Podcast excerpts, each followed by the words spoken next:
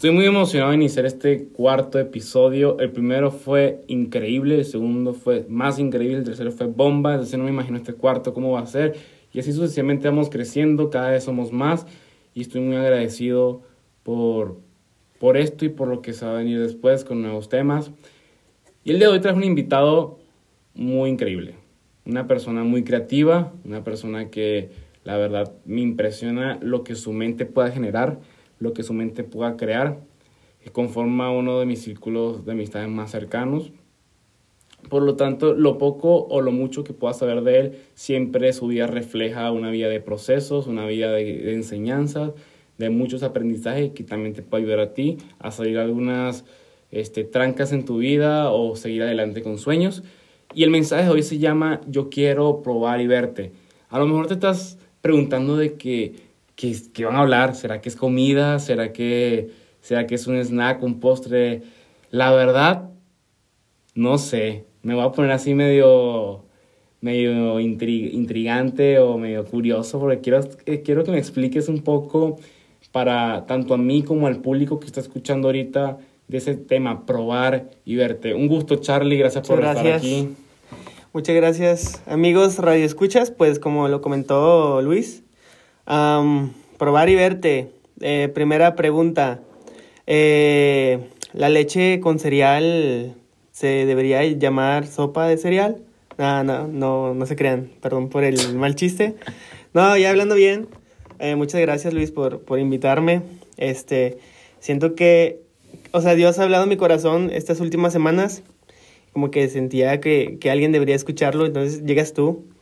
a pues a, a, invitarme a decir algo, ¿no? En tu podcast. Ahora es tu turno y yo creo que creo que es mi turno de, de decir esto. Entonces, pues bueno, quiero contar mi, mi historia.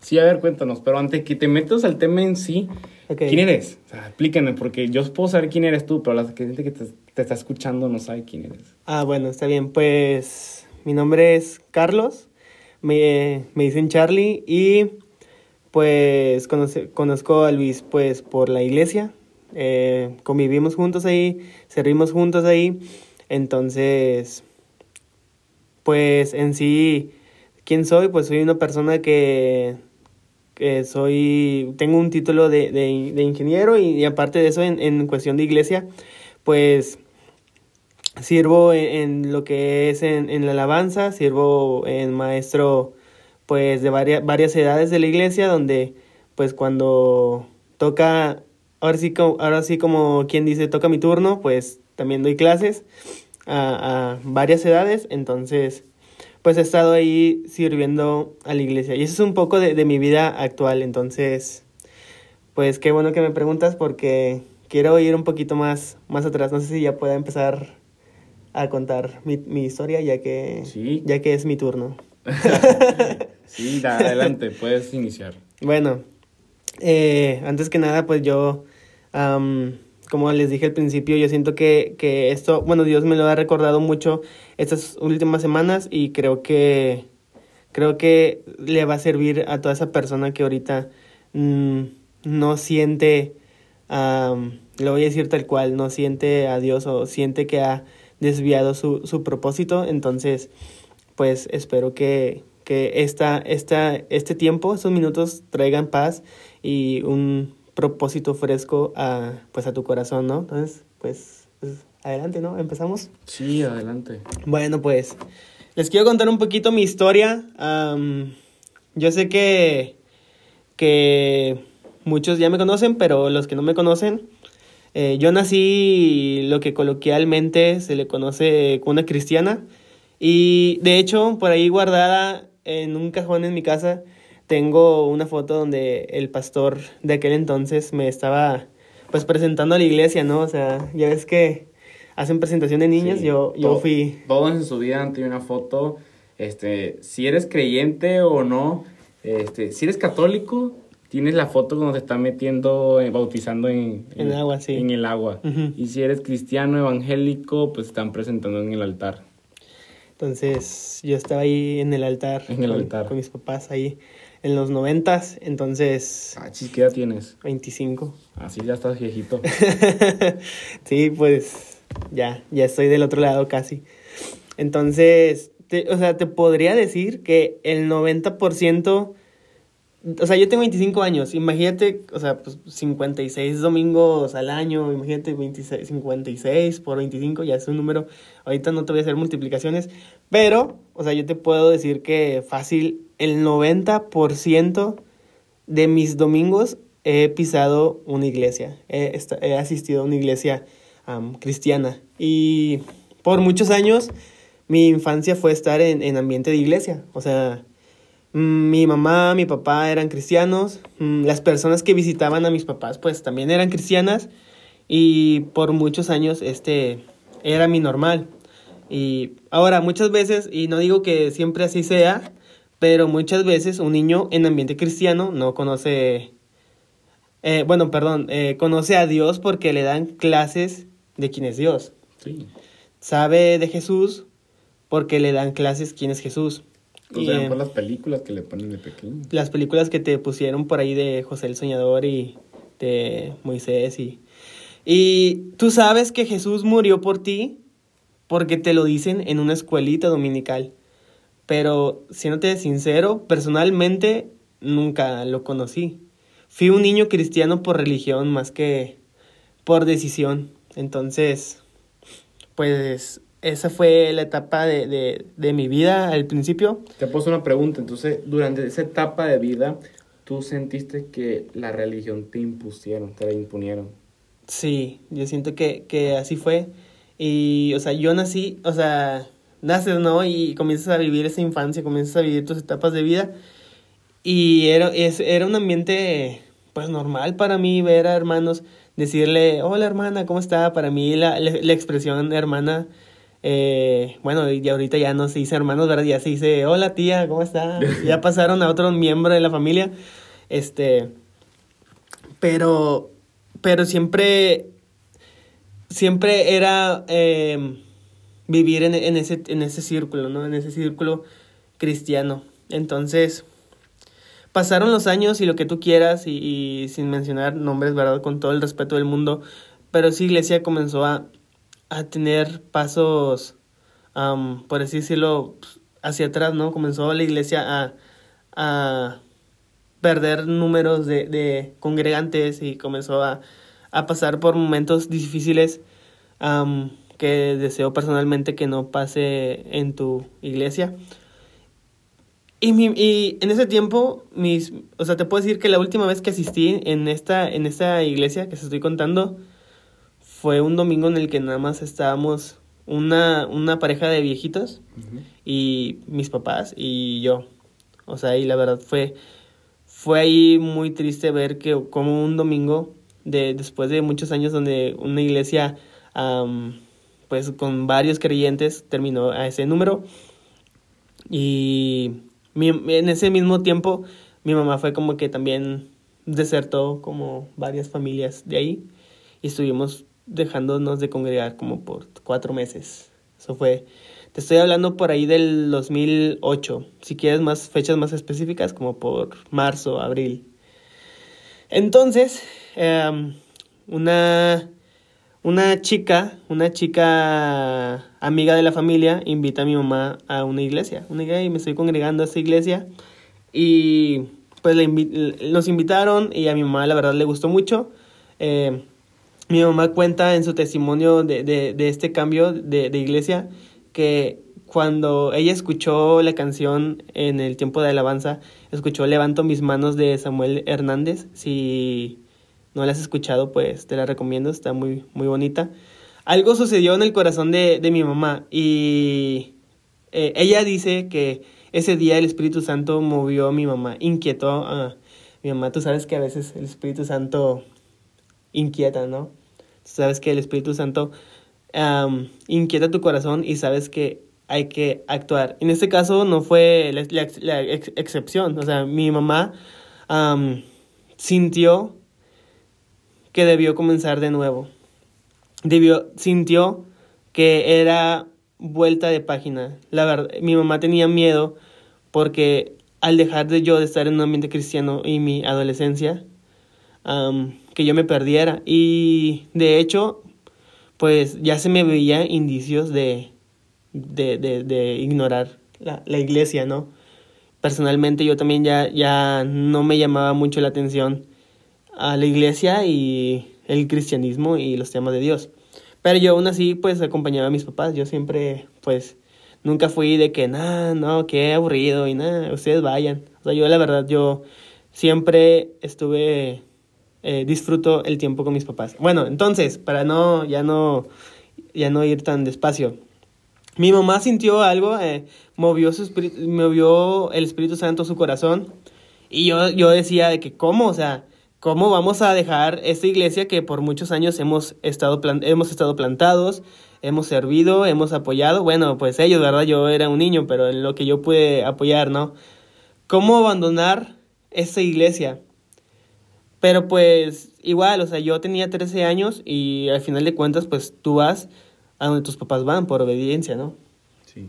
Entonces, eh, ya como cuando comencé a ir a esta iglesia y ves el cambio notorio en, en temas de, de cómo hablan de Jesús, cómo predican la palabra de Dios, cómo alaban, cómo son los tiempos de adoración, mm, ahí fue donde me di cuenta de mi, mi condición.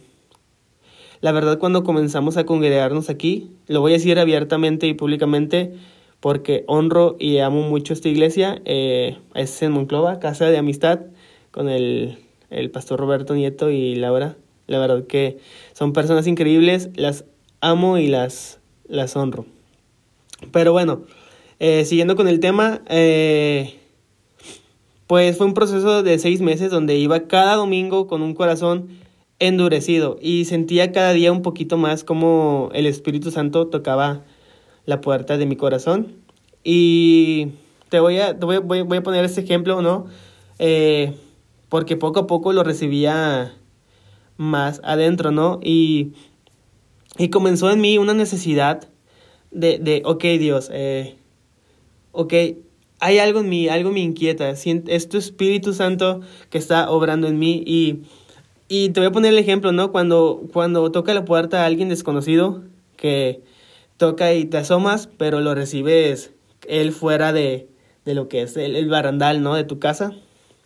Siento yo que, que así fue al principio, o sea, fue como recibir a Jesús eh, desde el barandal de tu casa. Entonces, mmm, poco a poco comencé a, ablandar mi corazón, poco a poco sentía cada domingo y cada reunión de jóvenes, eh, comencé a sentir más como el Espíritu Santo se me tocaba y después ya no solamente lo recibía eh, desde, el barandal y yo adentro, sino ya lo invité a pasar al porche, ¿no? Como cuando invitas a alguien y, y están sentados en las mecedoras.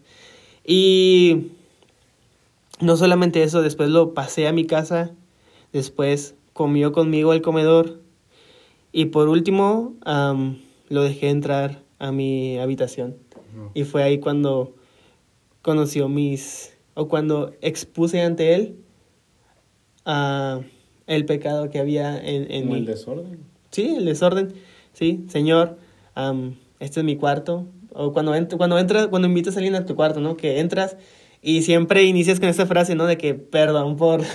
perdón por esto. Sí, perdón, por... tener sucio, perdón por... Entonces, Jesús, perdóname por...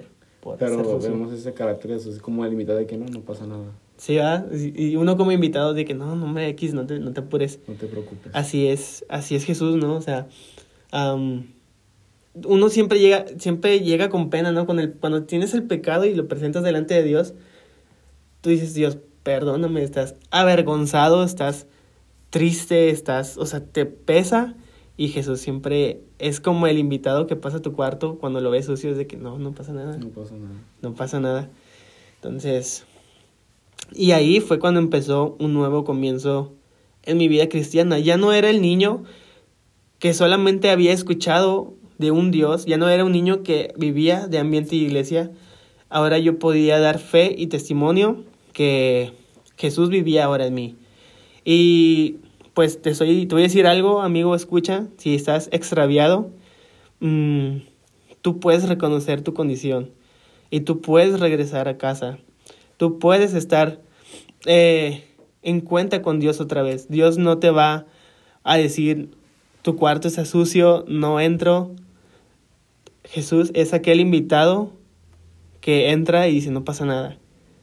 No pasa nada. Entonces, si tú sientes que, que no hay perdón o no hay esperanza para ti, créeme que, que la hay. Créeme que Dios, créeme que Jesús se complace de entrar en un cuarto sucio. Este. Ya es, ya. Y te voy a, y te voy a poner así un. Te voy a poner un, versículo, ¿no? Eh, lo voy a buscar. Discúlpeme, radio escuchas. Está aquí en. Joel, ¿no? En Joel, sí. Entonces, déjeme, lo busco. Dice. dice así. Ah, dice en Joel 2, del 12 al 13. Vuélvanse a mí ahora, mientras haya tiempo, entréguenme su corazón, acérquense con ayuno, llanto y luto. No se desgarren la ropa en su dolor, sino desgarren sus corazones. Regresen al Señor su Dios, porque Él es misericordioso y compasivo, lento para enojarse y lleno de amor inagotable. Está deseoso de desistir y de no castigar. Entonces, si tú sientes condenación, si tú sientes que Dios va a estar eh, juzgándote, déjame decirte que todo lo contrario, Él está con brazos abiertos para recibirte. Entonces, vuelve a Dios, pica la piedra de tu corazón y quién sabe, quizá suspenda el castigo y te envíe una bendición en vez de una maldición. Este, una vez que, una vez que ya fui ya que ya entregué el Espíritu, que digo, perdón, que ya me entregué en el Espíritu Santo, por mucho tiempo, entre mis 14 y 20, eh, yo creí saberlo todo. Creí conocer a Dios, pues siempre ha estado este factor de nací en una cuna cristiana. Em, nunca probé el alcohol. Um, si yo salía, si yo tenía alguna cita con una niña, solamente eran niñas cristianas. Las drogas, los antros, las fiestas nunca fueron mi método de entretenimiento, pero a pesar de no tener de esas cosas en mi corazón, siempre tenía algo que, que se llama ídolo y pues yo, yo reconozco que muchas veces no tienes estos ídolos, pero a veces tú mismo eres tu ídolo, ¿no? Entonces ya ambiente cristiano, ya conocí a Dios, comencé a endurecer mi corazón nuevamente. Y hay un, hay un versículo también en Corintios que dice, ahora, con respecto a la pregunta acerca de la comida que ha sido ofrecida a los ídolos, es cierto, sabemos que todos tenemos conocimiento sobre el tema. Sin embargo, mientras que el conocimiento nos hace sentir importantes, es el amor lo que fortalece a la iglesia. El que afirma que lo sabe todo, en realidad no es que sepa mucho, pero la persona que ama a Dios es quien a Dios reconoce. Entonces, yo en este ambiente de iglesia hubo temporadas en el, en el que me sentía superior, lo voy a decir tal cual, superior de muchas, muchos congregantes. Te sentías como la última Coca-Cola te sentías la, el, el cuarto de la Trinidad. y muchas veces, o sea, y era que saludaba a, hermanas, o hermanos, o sea, por hermanos me refiero a gente mayor. Saludaba a gente mayor y les hacía caras, o sea, a sus espaldas, así como que de, ash, que, que flojera. Entonces, me acuerdo que una hermana se enojó conmigo y no es que se me haya enojado, sino como que me, me dijo, ¿sabes qué? Este, no me gusta tu comportamiento, yo te estimo mucho, te quiero mucho, pero no puedes tratarnos así y yo creo que ahí el Espíritu Santo movió mucho y cambió un chorro mi vida y mi humildad. Entonces, dejé de sorprenderme. O sea, cuando, cuando vives esta vida que lo sabes todo, dejas de sorprenderte, dejas de, ves milagros y ya no te sorprende, ves testimonios de vidas y ves vidas cambiadas y es algo que te tiene sin cuidado. Entonces yo te, quiero decir que deja de sorprenderte, deja sorprenderte por el Espíritu Santo. Hará que tu corazón comience a preguntarse, o sea, Señor, ¿por qué mi condición? ¿Por qué soy así, no? O sea, ¿por, ¿por qué estoy cerca de ti y sin embargo no te siento? Entonces, ah, comienza que el Espíritu Santo eh, déjate sorprender, perdón, por el Espíritu Santo y yo creo que vas a comenzar a, a ver con otros ojos pues todo lo que es, ah, hemos estado compartiendo. Pues ya por, ya por último, te quiero dar tres consejos que a mí me, me, ayudaron mucho pues a cambiar un corazón endurecido, un corazón que creyó que lo sabía todo y un corazón que nació de nuevo a, como un nuevo comienzo a tener este, este deseo y una pasión por Dios genuina y por una pasión genuina por, por crecer. Entonces, el primer punto que te quiero ayudar es ven voluntariamente. Acércate voluntariamente al Señor, acércate con toda confianza. Al, eh, hay, hay, un versículo que dice, acerquémonos con toda confianza al trono de la gracia de nuestro Dios. Ahí recibiremos su misericordia y encontraremos la gracia que nos ayudará cuando más la necesitamos. Entonces, acércate con brazos abiertos, te estará recibiendo el Señor. Entonces, el segundo punto que te quiero dar es ven expectante. Eh, ven, acércate expectante ante Dios. Sé que Dios va a hacer la obra. Y también para compensar este punto, pues te voy a decir otro versículo que dice así: canten al, sal, canten al Señor una nueva canción, porque ha hecho obras maravillosas. Su mano derecha obtuvo una poderosa victoria. Su santo brazo ha mostrado su poder salvador. El Señor anunció su victoria y reveló su justicia a toda la nación. Maravíllate, ven expectante, ven creyendo que Dios va a hacer algo en ti el día de hoy. Y el, tercer, el tercer punto que quiero decirte es, ven con tu corazón. Ven con tu corazón en la mano y entrégasela a Él. Y te voy a dar otro versículo. Deja atrás tu rebelión y procura encontrar un corazón nuevo y un espíritu nuevo. ¿Por, ¿Por qué habrías de morir, oh pueblo de Israel? No quiero que mueras, dice el Señor soberano. Cambia de rumbo y vive. Wow, no, está increíble. O sea, Dios nos llama, Dios desea nuestro corazón. De nuestro, de nuestro lado tenemos que ir y decir, Señor, quiero probar y verte, Espíritu. Quiero... Y cuando tú dices estas palabras, te estás acercando voluntariamente a la presencia de Dios. Y cuando... Y Dios quiere acercarse contigo. Y cuando tú te acercas a Dios, es cuando comienza a suceder el milagro en tu vida y comienzas a ver el Espíritu Santo obrando en ti. Ve con tu corazón. Señor, quiero probar, Señor. Quiero estar contigo. Que tu Espíritu Santo llene mi vida y que tu Espíritu Santo me muestre la obra que tienes para mí. El propósito y mi llamado están en tus manos. ¿no?